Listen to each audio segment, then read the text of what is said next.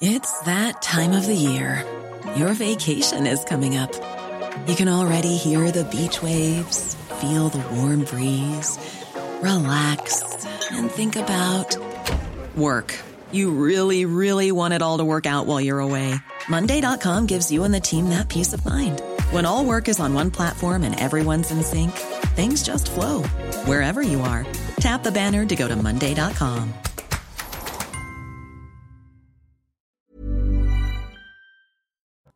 Bonsoir à tous et bienvenue à l'heure des pros ce soir avec Véronique Jacquet, Gilles William Golnadel, Éric Revel que vous connaissez, Luc-Antoine Lenoir qui est journaliste au Figaro. Bonjour, merci d'être avec nous. Dans la série À gauche, tout est permis. J'ai découvert il y a quelques instants le mail de la présidente de l'université de Nantes qu'elle a envoyé aux étudiants et aux étudiantes et à ses collègues avec euh, l'entête de la présidence de l'université de Nantes. Et que dit cette euh, jeune femme qui s'appelle Karine Bernot, qui est donc présidente de l'Université de Nantes Elle dit le 24 avril prochain, nous sommes tous appelés aux urnes et nous devons faire un choix important pour notre pays. Et elle ajoute, parce que les fondements de notre société sont en cause, je vous appelle solennellement à voter le 24 avril pour faire barrage à l'extrême droite et donc au Rassemblement national. Voilà ce que Karine Bernot, présidente de euh, l'Université de Nantes, envoie au mépris de toute la neutralité du service public à tous les étudiants et à tous euh, les collègues. C'est absolument fascinant ce qui se passe dans ce pays depuis euh, trois jours. On pense qu'on veut, bien sûr, de Marine Le Pen et, d'Emmanuel Macron. Mais il me semble que la neutralité du service public, vous imaginez d'ailleurs si c'était si elle demandait à voter pour Marine Le Pen, les réactions que ça pourrait euh, déclencher dans l'université de Nantes mais on sait bien de toute façon que les étudiants de toutes les universités de France, ou 90% des, universités, ont voté euh, Jean-Luc Mélenchon. Et, personne n'en fait mystère d'ailleurs. Dans les IEP, dans les universités. ça ne me paraît pas être le sujet, Véronique. Bah, euh, si, parce qu'il y a une telle décomplexification de la parole. Il n'y a pas besoin qu'on leur dise quoi voter. Non, mais, que, mais, non, mais... Enfin, la neutralité du service public, c'est-à-dire, il me semble que le minimum.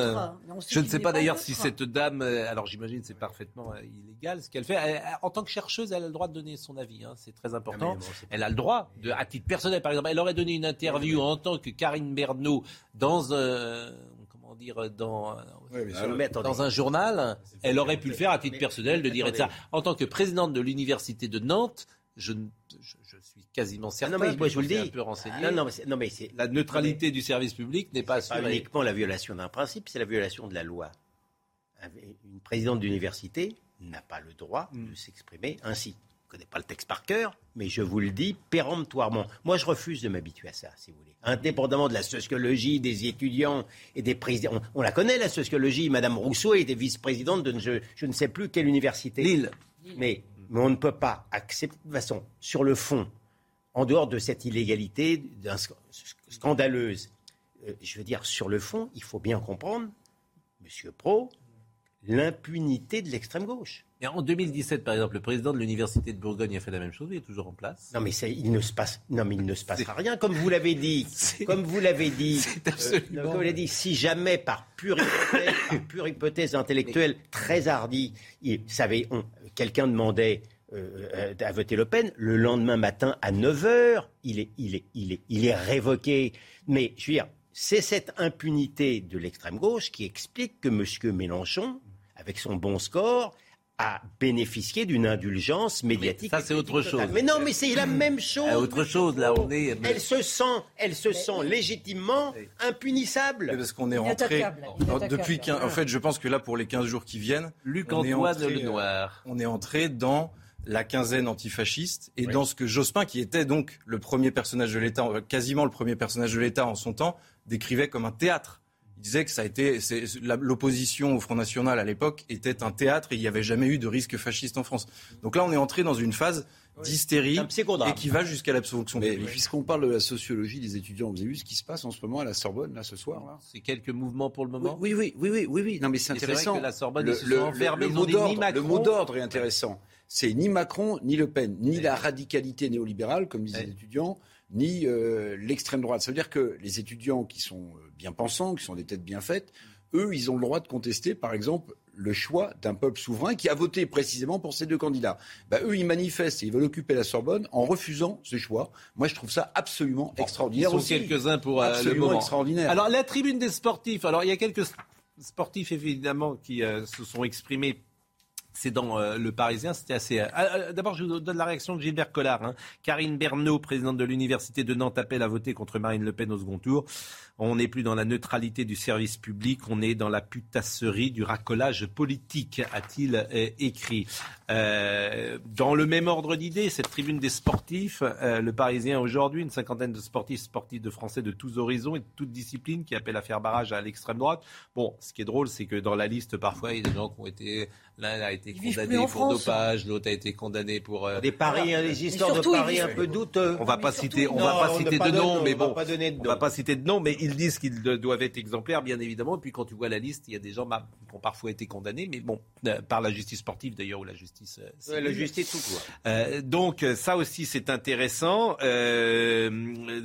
c'est parce que nous croyons en ce sport-là, fraternel et inclusif, que nous nous engageons pour éviter que notre nation place à la tête une présidente qui incarne tout le contraire, la stigmatisation de l'autre, le repli sur soi, le nationalisme, et que nous appelons donc à voter pour Emmanuel Macron le 24 avril prochain. Écoutez par exemple Estelle Mosley, qui est une championne de boxe et qui a donné euh, son avis sur RTL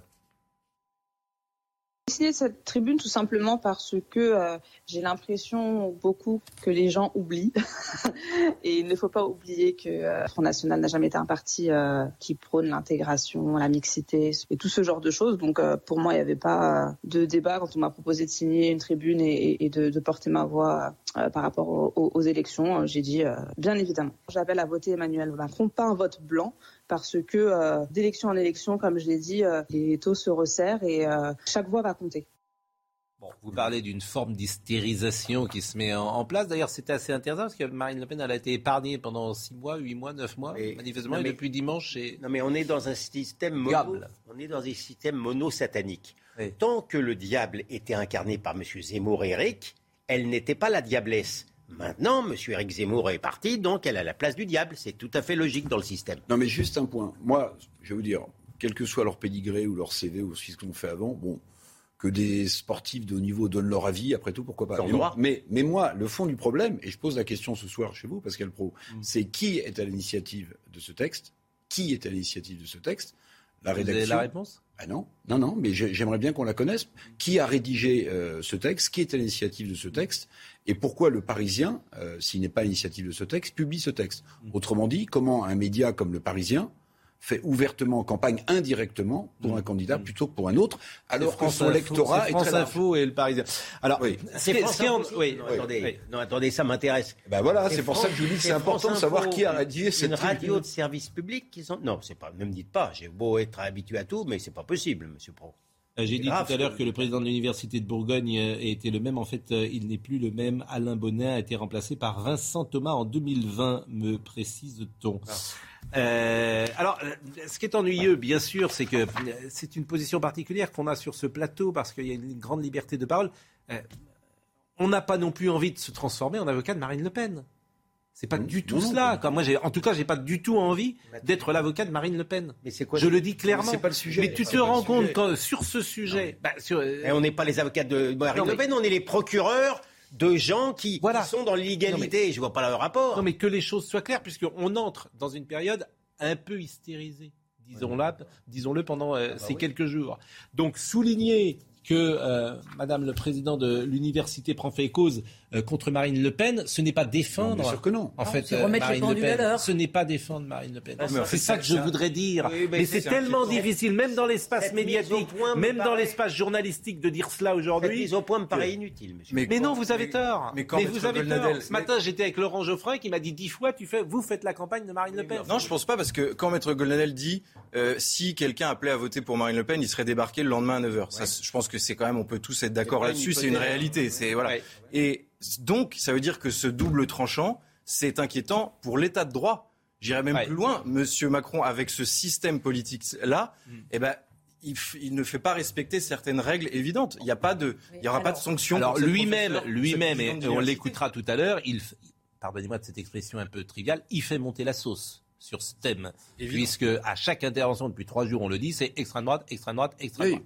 Bon, il pense que c'est euh, une stratégie. Son bilan, ça lui évite de parler du pouvoir d'achat, ça lui évite de parler de la santé. Voilà. Je m'étonne qu'on soit encore surpris de cette hystérisation. Souvenez-vous, 2002, euh, toute à 2002, c'était il y a 20 ans. toute la gauche appelait la France à être dans la rue parce que Jean-Marie Le Pen, etc., etc. Bon, depuis 2007, il n'y a plus de manif, en revanche. On s'est habitué. Écoutez, on va voir comment ça va se... Mais là, c'est tendu, hein. Parce qu'en fait, par rapport à 2017, je trouve que c'est un peu plus tendu. Pourquoi? Parce qu'en 2017, elle avait peu de chance d'être élue, manifestement.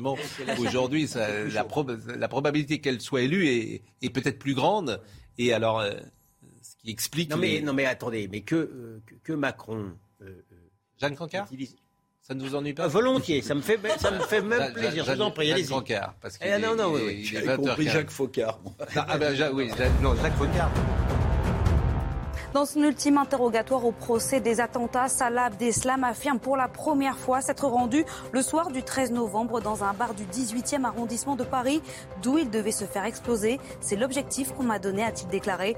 Avant de finalement y renoncer, je vais commander une boisson, je regarde les gens autour de moi et je me suis dit, je vais pas le faire. Alors où précisément dans le 18e, dans quel bar? Le dernier survivant du commando parisien ne donne pas plus de précisions. Alors qu'Emmanuel Macron et le chancelier allemand refusent de reprendre le terme de génocide employé par Joe Biden pour qualifier ce qui est commis en Ukraine par Vladimir Poutine, Moscou juge de son côté euh, inacceptable cette accusation. Pour le porte-parole du Kremlin, de telles tentatives de déformer la réalité sont dangereuses. C'est un monument, un maître du théâtre et du cinéma qui s'en est allé. Michel Bouquet est décédé aujourd'hui à l'âge de 96 ans, fidèle interprète de UNESCO et Molière sur les planches. Ce comédien singulier avait aussi tourné avec plusieurs générations de cinéastes, d'Abel Gans à Robert Guédiguian, passant par François Truffaut. Michel Bouquet avait reçu à plusieurs reprises le César du meilleur acteur et le Molière du meilleur comédien. On parle d'une forme de montée en puissance de la cible euh, pour le moment euh, d'extrême droite, en tout cas de qualification d'extrême droite qui est dite à Marine Le Pen. Je vous propose d'écouter le président Macron sur ce sujet. Quand la même personne, le même jour, dit Vous êtes journaliste, mais monsieur ne l'est pas, parce qu'il dit des choses qui ne me plaisent pas. On a le début d'une dérive autoritaire. Cette recette qui consiste à changer la Constitution à sa main, sous prétexte de consulter le peuple, qui consiste à, choisir les journalistes, qui consiste à nous dire le même jour Moi, revenir sur la peine de mort, je ne suis pas contre. Sauf si, évidemment, on met les gens en prison toute la vie. Vous êtes en train de dire qu'elle prépare un régime autoritaire Mais je dis simplement que malgré tous les efforts, le vrai visage de l'extrême droite revient. C'est un visage qui ne respecte pas les libertés, le cadre constitutionnel, l'indépendance de la presse et des libertés fondamentales, des droits durement et chèrement acquis qui sont au cœur de nos valeurs, comme l'abolition de la peine de mort. Réponse de Marine Le Pen à la déclaration d'Emmanuel Macron.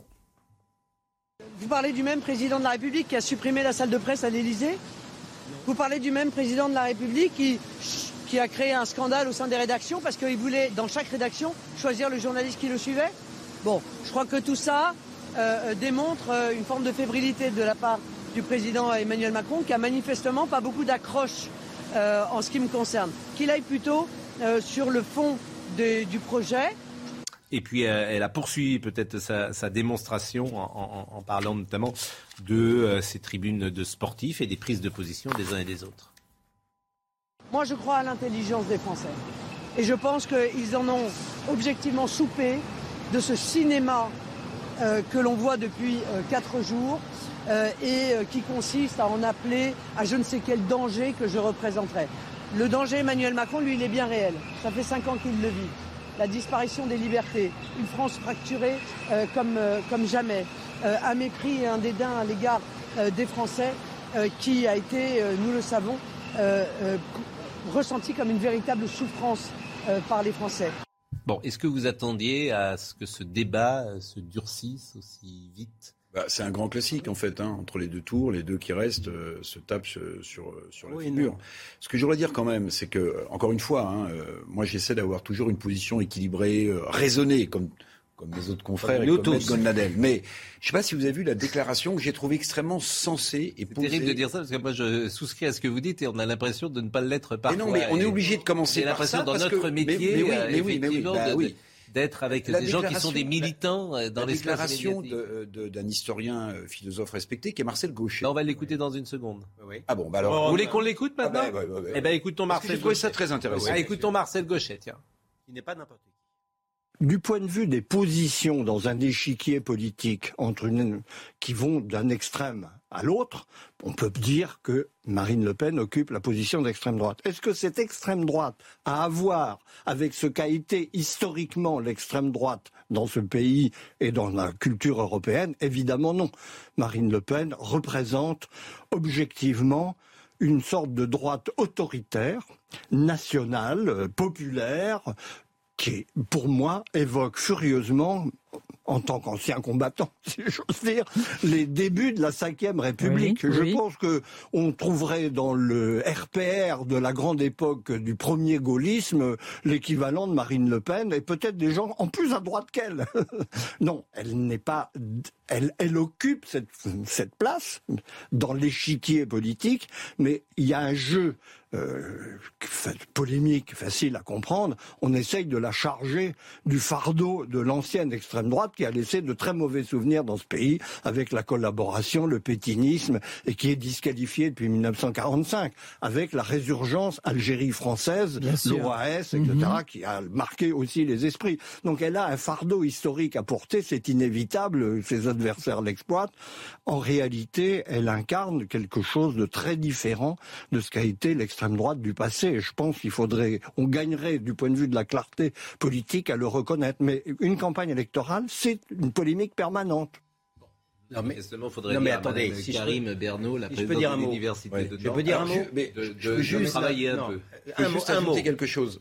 Et après, oui. Juste ajouter quelque chose. Bon, c'est un historien, c'est un philosophe, donc évidemment on fait confiance à sa compétence, il a une crédibilité, Marcel Gaucher. Moi, ce qui me semble le plus intéressant dans ce qu'il dit, euh, au-delà de elle est positionnée à droite sur l'échiquier, c'est, il dit, ça ressemble plutôt, c'est l'historien qui parle, Marcel Gaucher, au début de la Ve République. En fait, le début de la Ve République, c'est De Gaulle.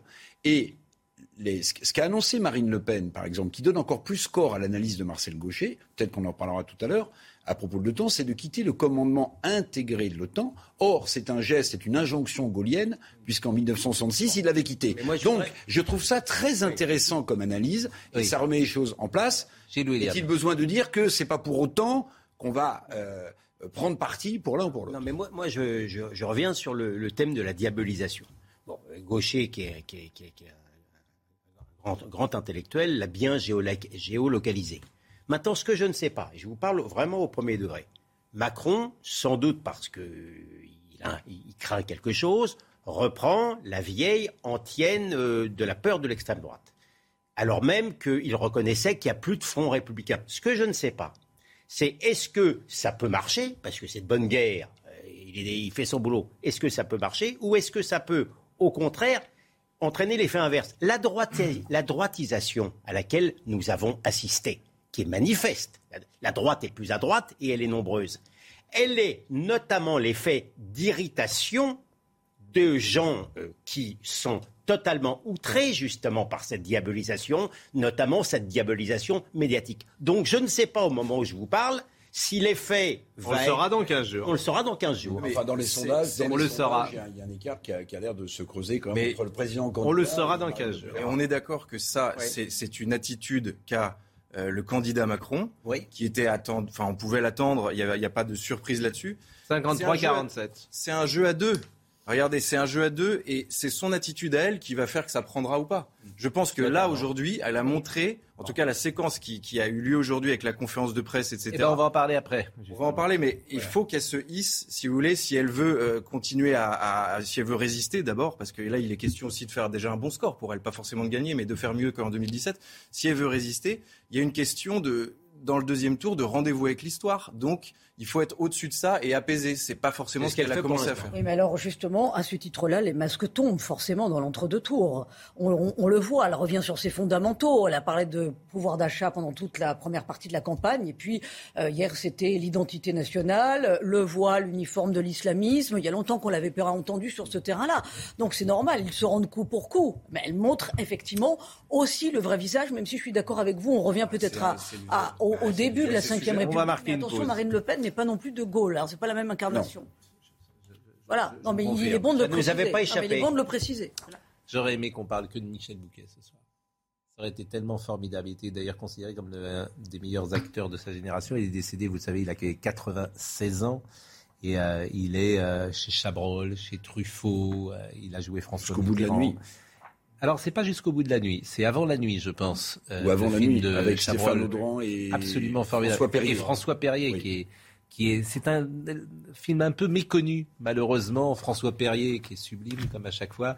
Je crois que c'est avant la nuit, mais c'est un film absolument formidable. 1971, je crois. Voilà. Et il y a La femme infidèle, il y a Le Boucher, bien sûr. Le promeneur du Champ de Mars. Le promeneur du Champ de Mars. J'aurais aimé qu'on ne parle que de lui, tellement euh, il est euh, exceptionnel et tellement le regarder, l'écouter, euh, fait jubiler celui, le spectateur, parce que son charme, parce que sa voix, parce que son visage, parce que ses intonations fait que tu es fasciné, fasciné comme tu l'es par un grand comédien parfois. Et il y a un effet d'aimant euh, très euh, puissant chez Michel Bouquet. C'est juste avant la nuit, le film de Chabrol, où en fait euh, Bouquet est celui qui a tué l'amant de François, l'amante, la femme de François Perrier. Et François Perrier va le découvrir peu à peu. C'est un film formidable, absolument formidable. Peu moins connu que les autres Chabrol. Hein. Bon.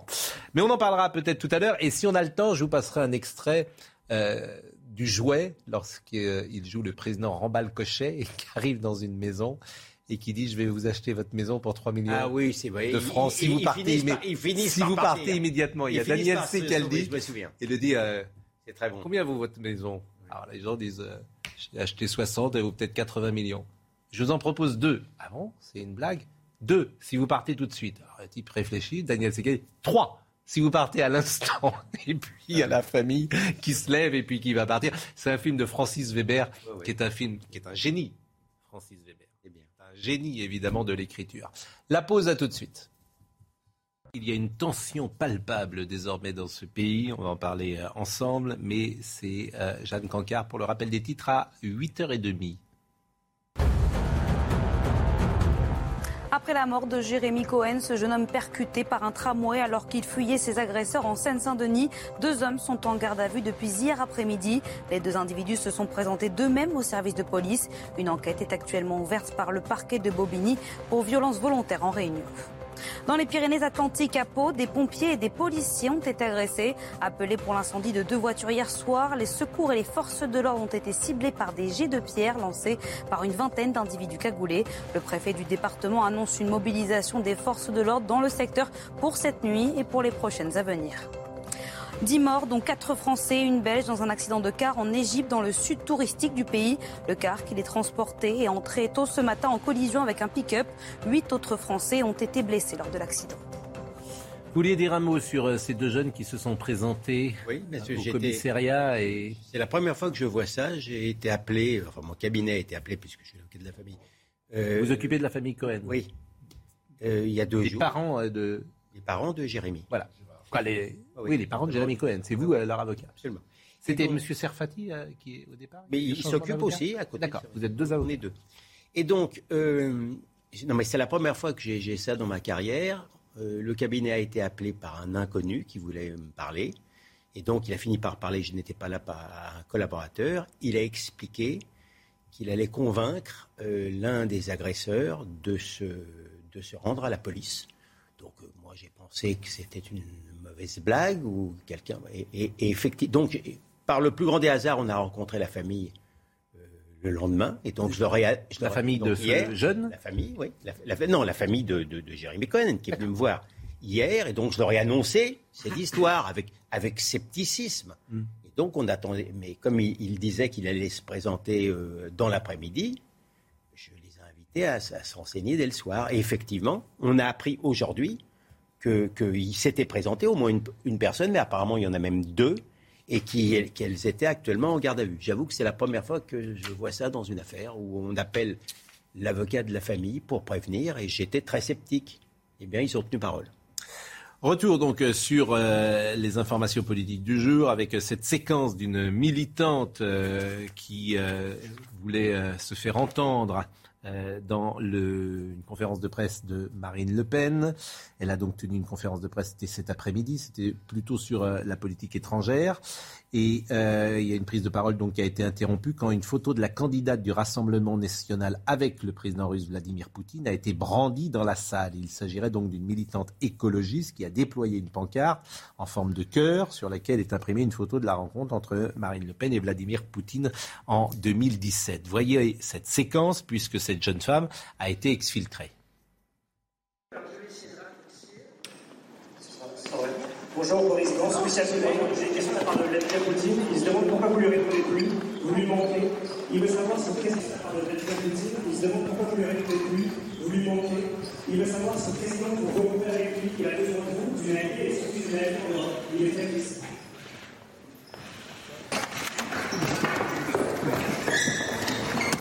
Alors les militants ont réagi et ont donné leur explication. On a voulu juste rappeler que fait, Marine Le Pen présidente, eh ben, ce ne serait pas du tout la même position par rapport à l'Ukraine, ce ne serait pas du tout la même position par rapport à la Russie. Et là, dans cet entre-deux-tours, on a un peu l'impression qu'on croit que Macron ou Le Pen, c'est la même chose, que c'est euh, soit l'ultralibéralisme, soit le racisme. En fait, non, avec Le Pen, on aura l'ultralibéralisme et le racisme. On dénonce la complaisance de Marine Le Pen euh, contre Vladimir Poutine, contre la guerre, le fait qu'elle a toujours été son amie. En 2017, elle a dit qu'elle était alignée avec Poutine sur la question de, de l'Ukraine. Et aujourd'hui, elle ment explicitement. Euh, pour, euh, se, pour se faire élire, mais lendemain de l'élection, on peut être sûr qu'elle conclura une, alliance avec Poutine et donc que toute la solidarité européenne, le peu de solidarité européenne qui a été gagné sur, ces, derniers, sur ces dernières semaines, eh ben, il serait évanoui du jour au lendemain. Bon, elle a été accusée d'avoir sorti Marine Le Pen, ses militants de manière brutale, donc elle a répondu. Darmanin, il faut s'adresser à M. Darmanin parce que hmm. moi j'y suis pour rien. Ce sont les services de protection des personnalités, vous imaginez bien que ce n'est pas moi qui leur donne euh, ni des instructions ni des consignes sur leur méthode d'intervention. Bon, ça ne vous a pas dérangé de voir une femme comme ça J'ai rien vu du tout. Pardon, vous savez, il y avait 200 personnes, il y avait 200 journalistes, tout le hmm. monde s'est levé. Je n'ai strictement, en l'occurrence, euh, rien vu. Euh, mais voilà, je, je n'y suis absolument pour rien. J'ai juste, je me suis réjoui de voir que cette femme n'avait pas euh, d'intentions euh, plus dangereuses que celle euh, uniquement de m'interpeller. Et Gérald Darmanin a réagi. il a dit quel mépris pour les policiers de la République qui assurent votre protection. Ayez plutôt l'honnêteté de dire que l'individu qui traîne la manifestante sur le sol est un membre de votre service d'ordre privé. Ah. Bah, et alors, de Donc là, il y a deux versions différentes. Deux versions manifestement. deux versions différentes. Qui s'affrontent. Mais c'est quoi le sujet? Oui, quel est le ah. sujet? Mais il n'y a pas de sujet. L'image est quand même choquante, très choquante. Oui, enfin, bah, enfin ça peut arriver. Non, mais attendez, attendez. Non, mais attendez. Non, mais il y a un point fondamental là quand même. Mais disait Marine Le Pen. C'est pas la première conférence de presse les policiers de la République qui la traînent. Et le ministre de l'Intérieur, j'espère qu'il dit vrai, mais le ministre de l'Intérieur, lui, il explique que c'est quelqu'un du du service de sécurité de Marine Le Pen. C'est très important. Mais si, c'est très important. Non, mais attendez, moi je veux bien qu'on entre dans la martyrologie maintenant d'une militante, c'est entendu. Mais martyrologie pour martyrologie, si j'ai bien compris, cette image-là est exploitée à oui, on la voit, on la voit. Je me souviens, il n'y a pas quoi, il n'y a pas 15 jours, il y avait une, il y avait dans la petite euh, campagne qui a été faite avant le premier tour, il y avait euh, monsieur, euh, le, comment il s'appelle, le, président de l'Assemblée nationale, rappelez-moi son nom. Ferrand Bravo, monsieur Ferrand qui donnait une conférence de presse. Il y a quelqu'un, je crois qu'on l'a vu ici, il y a, mais il y a quelqu'un qui s'est levé avec beaucoup d'urbanité, beaucoup pour simplement poser une question sur la sur sur l'affaire McKinsey. Il n'avait pas fini de prononcer McKinsey et encore une fois, il n'avait pas de pancarte il a été expulsé manu militari. Bon, pour une question. Hmm. Et je n'ai pas vu l'ensemble. Je n'ai pas vu l'ensemble. Non, mais attendez, je n'ai pas vu. Non, je n'ai pas. Non, mais laissez encore une phrase. On ne voit pas les images. Mais quand, le président candidat. Je n'ai pas vu l'ensemble des télés françaises montrer cette image. Vous avez raison. Quand le président candidat arrive dans des meetings, souvent les les opposants les plus virulents sont, euh, sont expulsés avant que le président candidat arrive. Et ça non plus, ça non plus, il faut être objectif. Mm. On ne le voit jamais. On ne le voit jamais. On voit juste un président euh, au contact avec des gens qui le houspillent un peu. Mais on sait qu'en amont de tout ça, on fait ah place nette. Ça me paraît pas anormal. Mais non, mais, vous les voyez les images aussi Non, mais bien sûr. Ah, bah non, bah ça vous apportez le doigt à mon moulin. On est d'accord. C'est pour ça que je vous dis, vous marquez un point. On est d'accord. Mais on est quand même entré ces 15 derniers jours dans ce que vous disiez, donc cette hystérie. Et là, et dans ce théâtre, donc antifasciste. et donc là, on a eu droit à une petite scénette. Bien sûr, avec, avec la martyre de du Voilà, et qui, mais, qui, mais qui la conférence, réussi. La conférence était, euh, le thème, c'était à l'étranger, politique étrangère. Je vous propose d'écouter Marine Le Pen sur la Russie. Dès que la guerre russo-ukrainienne sera achevée et aura été réglée par un traité de paix, je me prononcerai en faveur de la mise en œuvre d'un rapprochement stratégique entre l'OTAN et la Russie, comme cela avait été naguère envisagé. C'est l'intérêt de la France et de l'Europe, mais aussi, je crois, des États-Unis, qui n'ont, même dans l'hypothèse d'une réticence de Washington à envisager une Europe de Lisbonne à Vladivostok, aucun intérêt à voir émerger une étroite union sino-russe. Pour synthétiser, elle propose de quitter non pas l'OTAN, mais son commandement intégré. Elle ne souhaite pas placer les forces armées françaises sous une souveraineté qui ne soit pas celle de la France. Elle a assuré qu'elle ne sortirait pas non plus de l'accord de Paris sur le climat. Et, Gérald Darmanin a réagi euh, sur euh, ce qu'elle disait, notamment sur la Russie, d'une manière assez étonnante, là aussi. Vous avez déjà vu quelqu'un dire à son banquier que c'est un gros connard au moment de venir négocier un taux d'intérêt. Euh, c'était euh, hier soir. C'était d'ailleurs avant. Euh, entre nous, Gérald Darmanin commence à être fatigué. Non, mais entre nous, non, bah, bah, mais... non, mais attendez, là, on, enfin, on disait qu'on était dans une campagne qui s'hystérisait, mais là, il a vraiment dit bah oui, bah oui non, mais, non, mais alors, il faut vu quelqu'un dire à son banquier. Alors c'était avant l'intervention, c'était hier soir à Monceau. il a dit aussi que si Marine Le Pen était élue, les pauvres allaient mourir. Vous avez vu ça Mais non, mais au-delà de l'utilisation des mots, au-delà de l'utilisation des mots, je rappelle, non mais je rappelle que Mme Le Pen a été contrainte de contracter un emprunt en Russie pour la bonne et simple raison que les banques françaises ont refusé de lui prêter de l'argent. Et je ne suis pas le plus mal placé pour vous dire que ils ont même, les banques françaises ont même stoppé les, comptes des proches de Jean-Marie Le Pen, y compris les épouses, y compris les épouses. Ils avaient un compte, je ne citerai pas la banque, la, femme d'un débuté, depuis 25 ans créditeur sur un compte, on lui a fermé son compte du jour au lendemain. Alors Emmanuel Macron. On est obligé d'aller en Russie. Emmanuel Macron, avec une séquence qui a fait parler là aussi sur les réseaux sociaux en déplacement dans le Grand Est. Hier, il s'est offert, vous le savez, un bain de foule à Strasbourg, une déambulation qui l'a amené à croiser une femme voilée, se revendiquant euh, comme féministe et pour l'égalité femmes-hommes. Et le président euh, Macron a trouvé ça beau de rencontrer une femme voilée et féministe. Alors voyez cette séquence et vous allez me dire ce que vous en pensez. Ah oui. Ah, c'est moi là. Merci pour le discours. Et ce qui est beau, non, ce qui est beau, vous êtes féministe Oui, moi je suis féministe. Vous êtes pour l'égalité femmes-hommes pour l'égalité femmes-hommes. Je peux me permettre d'être indiscret Oui. Vous portez un voile par choix ou c'est imposé Non, mais c'est important. Parce qu'il y a les caméras. Non, je vous le dis, parce que avoir une jeune fille qui porte le voile à Strasbourg qui dit Est-ce que vous êtes féministe? C'est la meilleure des réponses à toutes les bêtises que j'entends.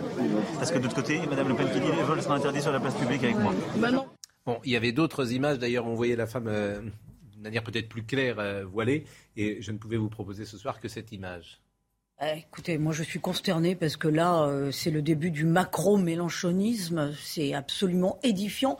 En 2018, quand même, Emmanuel Macron disait presque le contraire de ce qu'il raconte là, à savoir qu'il était gêné euh, de voir des femmes voilées, à moins que ce ne soit vraiment par choix, mais parce que ça remettait en cause la civilité, nos, les us et coutumes de la façon de vivre à la française, et ça remettait aussi en cause les rapports hommes-femmes. Donc ça me paraît extrêmement. Voilà ce qu'il avait dit, et c'est tout le problème au fond. Non, mais et surtout, surtout, non, non, mais attendez, laissez-moi mettre un coup de projecteur là-dessus. Je vous rappelle quand même que selon un sondage IFOP pour la Croix, 69%, dans le vote des musulmans, pardon, s'est porté à 69% sur Mélenchon. Ça veut dire qu'on a, qu'on a quand même, les faits sont avérés, un vote extrêmement communautaire qui s'est porté sur Jean-Luc Mélenchon. Et on voit que là, Emmanuel Macron drague ce public. Mais c'est quand même Alors, Emmanuel dangereux pour les équilibres de notre pays. Et c'est tout le problème avec Emmanuel Macron. C'est qu'au fond, au bout de cinq ans, on ne sait pas ce que mhm. pense ce président sur nombre de sujets. Il n'a pas de colonne vertébrale. Il aura glissé idéologiquement. Il est sans doute plus à droite qu'il n'était euh, au, début, il y a cinq ans. Et Comment? Économiquement. Économiquement, oui, il aura sans doute glissé. Et voilà ce qu'il nous disait en 2018. Pourquoi le voile nous insécurise? Cela n'est pas conforme à la civilité qu'il y a dans notre pays. Nous sommes attachés à l'égalité entre l'homme et la femme. Alors moi, je veux bien que Emmanuel Macron dise tout et son contraire. Ça, ça, ça, ne me dérange pas. Euh, parce que Marine Le Pen aussi, parfois, dit tout et son contraire. Si on prend toutes ses déclarations depuis euh, de nombreuses années, elle est en politique depuis euh, avant Emmanuel Macron. Mais on voit bien que sur des sujets aussi importants pour la société française, on aimerait savoir ce que pense précisément Emmanuel Macron. Je pense qu'il ne le sait même pas lui-même. Je pense que le en même temps, il peut, il peut, il peut le faire en même temps. D'ailleurs, on est en même temps, on porte le voile et on est en même temps féministe il est vraiment capable de dire à Arras blanc et de dire à Marseille euh, euh, rouge. Moi, je pense pas du tout. Moi, je ne pense pas du tout qu'il ne sache pas ce qu'il dit. Je ne pense pas du tout qu'il ne sache pas ce qu'il dit. Je ne pense pas du tout. C'est non, c'est de la stratégie politique, Gilles William Goldnadel. Ça, ça m'a pas échappé. Et je vais vous dire, moi, j'ai une autre phrase en tête, puisque Pascal Pro vient d'en citer une, qui m'avait, mais euh, à quelques mois d'intervalle ou quelques années d'intervalle, c'était il faut déconstruire l'histoire de France. Hmm. Et quelques années ou mois plus tard, je suis, je suis inquiet de la racialisation de la société française. C'est le même. Donc en fait, il sait très bien ce qu'il fait, mais c'est extrêmement dangereux parce qu'en fait, parce qu'en fait, il sape. en faisant de la politique comme ça, les bases de la société française. Je pense qu'il n'a pas. il est 20h45. Je vous propose d'écouter Jeanne Cancard. Ah oui. Au lendemain de la fusillade dans le métro à New York, le principal suspect a été arrêté. Il est soupçonné d'être l'auteur des tirs. Hier, 23 personnes ont été blessées, dont 10 par balle. Une récompense de 50 000 dollars a été sur la table pour aider les enquêteurs à interpeller le suspect. En Ukraine, un cessez-le-feu à des fins humanitaires n'est pas possible actuellement. C'est ce qu'a déclaré en fin de journée le secrétaire général de l'ONU, Antonio Guterres, qui attend toujours des réponses concrètes de la Russie pour des propositions sur des évacuations de civils. Au Royaume-Uni, le meurtrier du député britannique poignardé en pleine, en pleine, permanence parlementaire en octobre dernier a été condamné à la prison à perpétuité. Ce jeune sympathisant du groupe État islamique qui va purger cette peine sans possibilité de libération n'a exprimé aucun remords, aucune honte, au contraire, indiqué le juge de la Cour criminelle de Londres. On terminera cette émission en parlant de Michel Bouquet. Mais on va parler de Salah Abdeslam maintenant, puisque c'est le principal accusé du procès du 13 novembre. Il a accepté de répondre aux questions de la Cour d'assises aujourd'hui. C'était pas forcément euh, prévu. Et il relate le moment où il a renoncé à se faire exploser. Il a affirmé être entré dans un café dans le 18e arrondissement de Paris le soir des attentats muni de sa ceinture explosive et avoir renoncé précisément à se faire exploser. Alors nous sommes avec Noémie Schulz qui a été euh, aujourd'hui en direct du euh, palais de justice de, de Paris. D'abord, pourquoi a-t-il parlé alors qu'il avait prévu, bonsoir Noémie, de garder le silence? Eh bien, lui seul le sait. C'était aujourd'hui le, dernier interrogatoire de, Salah Abdeslam. Et d'ailleurs, c'est la raison, alors qu'il a fait plusieurs fois usage de son, droit au silence, il a dit tout à l'heure, Monsieur le Président, j'ai décidé de m'exprimer car c'est la dernière fois que j'en aurai euh, l'occasion. On l'a donc, on l'entend donc depuis maintenant euh, plus de deux heures et demie euh, debout dans, le box, polo rayé, collier de barbe fourni. Il raconte d'un ton posé le jour où Abdelhamid Abaoud lui a dit qu'il allait se faire exploser. C'était un choc. Je n'étais pas après moi, je voulais partir en Syrie, mais j'étais dans une impasse. Salah Abdeslam qui affirme qu'il n'a jamais été informé des autres cibles euh, des attentats du 13 novembre, ni les terrasses, ni le Bataclan. Moi, je vais vers l'objectif qu'on m'a fixé, un café du 18e arrondissement. Euh, les pièces du, puzzle se remettent en place, puisqu'on se souvient que dans le message de revendication, le groupe État islamique avait parlé d'attaques dans les 10e, 11e et 18e arrondissements. Je commande une boisson, je regarde autour de moi, je vois euh, des jeunes, des très jeunes, des gens rigoler, danser. Je comprends que je ne vais pas le faire. C'est là que j'ai renoncé. Je n'ai pas renoncé par peur, j'ai renoncé par humanité. Voilà ce que vient de dire Salah Abdeslam, qui a ensuite euh, décrit euh, sa fuite dans le sud de Paris, la, ceinture explosive qu'il va désamorcer avant de la cacher avec euh, soin. il apporte aussi cette précision. Je n'avais pas l'expérience ni militaire ni religieuse pour faire ce que eux, les kamikazes, ont fait. Ils avaient quelque chose que je n'avais pas, cette détermination de ceux qui sont allés en Syrie. Et vous le voyez à l'instant, l'audience a été suspendu. Ça se poursuivra sans doute demain avec les questions euh, du parquet antiterroriste et, des parties civiles. Donc demain, il accepte l'idée de pouvoir répondre de nouveau à des questions. Alors, c'est toute la question. Un peu plus tôt, il y a, une demi-heure, trois quarts d'heure, le président a suggéré le fait de suspendre l'audience et de poursuivre l'interrogatoire demain. Et Salah Abdeslam a dit, vous savez, euh, avec moi, on, ne sait jamais. Des fois, je parle, des fois, je ne parle pas. Donc, on verra demain si Salah Abdeslam euh, poursuit euh, dans cette prise de parole ou s'il se mure à nouveau dans le silence. Et vous avez senti que les parties civiles étaient satisfaites? Je ne sais pas si c'est le mot qui peut convenir, mais... Convaincus Convaincus par ce qui s'est dit? Alors on va aller leur, leur, poser la question. Je vous avoue qu'on n'a pas pu échanger, je n'ai pas pu échanger avec elle hein, depuis le, le, début de l'interrogatoire de Salah Abdeslam. Il n'y avait pas beaucoup de monde, c'était la fin de journée. Sans doute que beaucoup pensaient qu'il ne parlerait plus puisque euh, les dernières fois il avait fait usage de son droit au silence. Euh, Qu'ont-ils pensé de ce renoncement par humanité? On, on, va leur poser la question. Je pourrais vous, vous raconter ça demain matin. Eh bien merci beaucoup et merci de nous avoir alertés puisque vous avez suivi ce procès. C'est le 102e ou 103e jour, je crois, euh, d'audience? 111e jour aujourd'hui. 111e jours. Et euh, il reste combien de jours euh, d'audience, a priori, euh, de prévu, Noémie Schulz?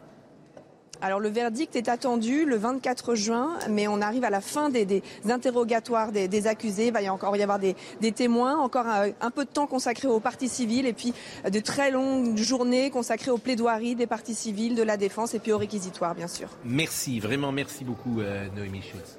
Euh, sauf si vous voulez dire un mot euh, là-dessus. Je suis euh, médiocrement intéressé par ce que dit M. Abdel. J'avais dit qu'on terminerait avec Michel Bouquet, parce que c'est vrai que après la mort ces dernières années de beaucoup de comédiens de sa génération, je pense à Michel Piccoli, à Claude Rich, à Claude Brasseur, à, à, tous ceux qui nous ont quittés, notamment dans la période Covid, où il y a eu une série. Pensons aussi au grand Jean-Loup Dabadi. Jean-Louis Dabadi, bien, sûr, même euh, si euh, Dabadi est, on Bouquet, Weber, voilà, on peut. Euh, mm. Mais je vous disais tout à l'heure, il y a quelque chose chez lui d'inquiétant, chez Bouquet. Il y a un physique passe-partout, hein, d'une certaine manière, mais il y a une densité énigmatique aussi. Énigmatique, il y a une densité, il y a une perversité parfois. Il joue ce rôle de grand bourgeois dans les années 70 et je vous disais tout à l'heure le rôle euh, de, de Cochet lorsqu'il arrive euh, dans Le Jouet, film de Francis Weber, qui est un film formidable. Et euh, il est avec son fils et il décide à son fils de montrer le pouvoir de l'argent. Et il va entrer dans une maison qui est sublime. Et il y a les gens qui sont en train de déjeuner et il va les acheter au sens propre. Et Daniel Secaldi, qui est un comédien merveilleux, absolument merveilleux. Voyez cet extrait qui en dit finalement beaucoup aussi sur la société d'aujourd'hui. Le jouet, euh, Rambal Cochet, Michel Bouquet. Madame, monsieur, bonjour. Je suis Pierre Rambal Cochet. Je vous prie de m'excuser pour cette intrusion. J'ai une question à vous poser. Monsieur En continuez, je vous en prie. Combien vaut cette maison? Non, elle n'est pas à vendre, monsieur. Je ne vous demande pas si elle est à vendre. Je vous demande combien vous l'évaluez. Je ne sais pas, je l'ai payé 60 millions il y a 5 ans. Elle devrait valoir maintenant 80 ou 90. Je vous en donne 200.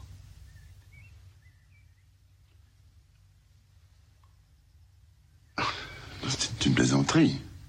Non.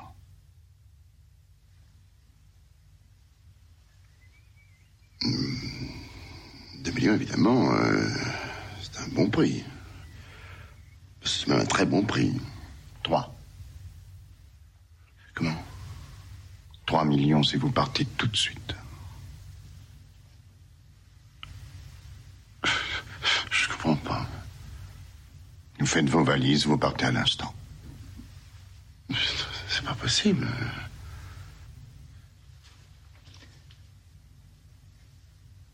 Vous avez une minute pour réfléchir.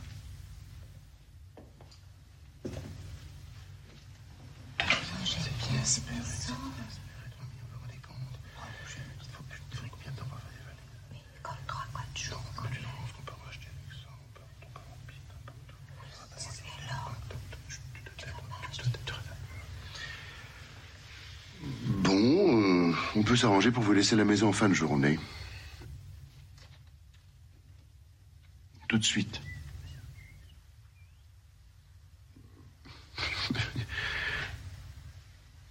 C'est à prendre ou à laisser et il vous reste 30 secondes. Bon.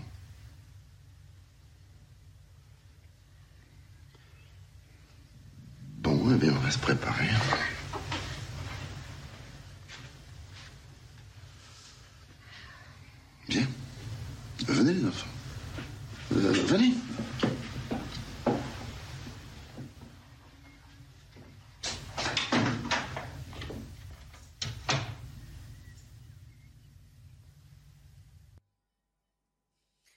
Allégorie de la façon de vendre son âme au diable, quelque part. hein. moi, je pense que Très c'est exceptionnel. Je pense que c'est dans l'écriture, euh, dans l'imagination, euh, dans l'interprétation, dans le cynisme, Très épuré. dans la drôlerie, dans, dans, dans, dans- dans- On fait jamais trop. dans l'absurde aussi peut-être. Euh, et et c'est un comédien euh, hors pair, comme beaucoup de comédiens qui avaient évidemment appris son métier au théâtre, mais il y a une densité, une profondeur. aussi. Oui. Il fut un Robespierre exceptionnel. Oui, dans la caméra explore le Exactement. dans la profondeur, euh, et c'est un comédien, et puis dans ce, dans ce phrasé, dans, cette, dans, dans quelque chose qui nous aimante. En fait, on est on- happé euh, à l'écouter et on jubile. Et dans ce passage, c'est très Michel Bouquet parce qu'il est aussi effrayant qu'attachant en fait. Il peut être glaçant, comme avoir cette espèce de chaleur timide suivant les rôles. Le pire, c'est son sourire. Mais le, Voilà, mais, c'est- c'est- mais Le Jouet est un, livre, un film incroyablement moderne. C'est un film de 1976. Et c'est vrai que Francis Weber, on sait, euh, la- Francis Weber a fait des choses mais vraiment extraordinaires. Le dîner de con, bien sûr. Mais euh, c'est lui qui a fait Adieu Poulet. euh, c'est lui euh, qui a fait euh, le film sur le foot Coup de tête. Il en a fait tellement d'ailleurs, Francis Weber. Scénario euh, ou réalisation. Mais Michel Bouquet est un immense comédien. Vraiment, il appartient à une génération que nous avons tellement aimée ces comédiens. Il avait 96 ans, c'était quasiment le doyen. Je crois que Michel Piccoli peut-être était un petit peu plus vieux que lui, qui nous a quittés l'année dernière. Donc, euh, hommage à lui, euh, bien sûr, et on aura une pensée euh, pour son œuvre, pour euh, Pinter, pour Molière, pour Ionesco, qu'il a joué sur scène, et qui font de lui un comédien tout à fait exceptionnel. Comme on aimerait ne parler que de cela parfois, et que de culture et, ou de littérature. C'est terminé.